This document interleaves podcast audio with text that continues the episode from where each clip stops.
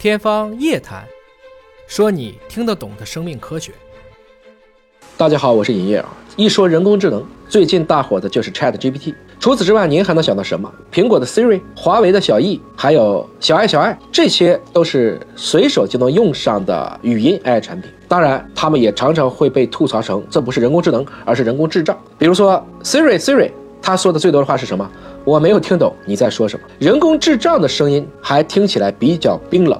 没有情感，所以一听就知道这不是人类来说的。但最近的一个研究可能会改写人工语音智障的历史。二零二三年三月八号，微软再次宣布。他们在语音合成模型 Wally 上的研究取得了一个新的进展，只需要三秒钟，Wally 就能够根据声纹模仿任何人的声音，甚至代替他们说出完全没掌控过的外语。在传统模式下，我们要逐字逐句去录制声音，这样的一些 AI，而 Wally 呢是通过离散代码训练而生成的。前期。微软为他提供了七千多名演讲者，超过六万小时的演讲内容进行学习。听到一个人的声音后 w a l l y 就能够把这段话分解成离散的组件，并用训练好的数据来进行这个匹配，那么就可以合成你需要的其他语句时候的声音波形。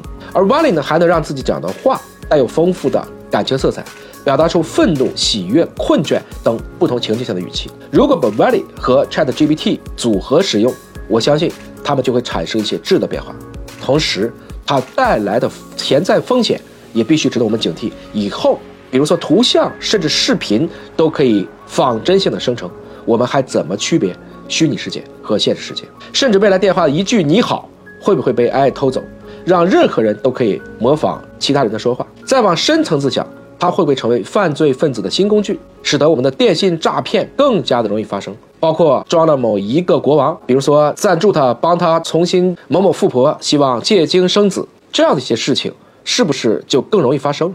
所以我们该如何去鉴别它到底是来自于真实的还是人工合成的？这就是说，我们人工智能的发展真的快到了一个临界点了。这个技术的发展，我们可能是挡不住的。但如何划清技术进步和伦理道德的分界点，确保技术科技向善，我想这个是我们当下也要多加思考的。在保护创新的同时，也应该规避其中的风险。您是否支持这项技术的发展？假如有一天科幻片里的同声传译存在，我们还有必要学外语吗？欢迎在评论区留言分享。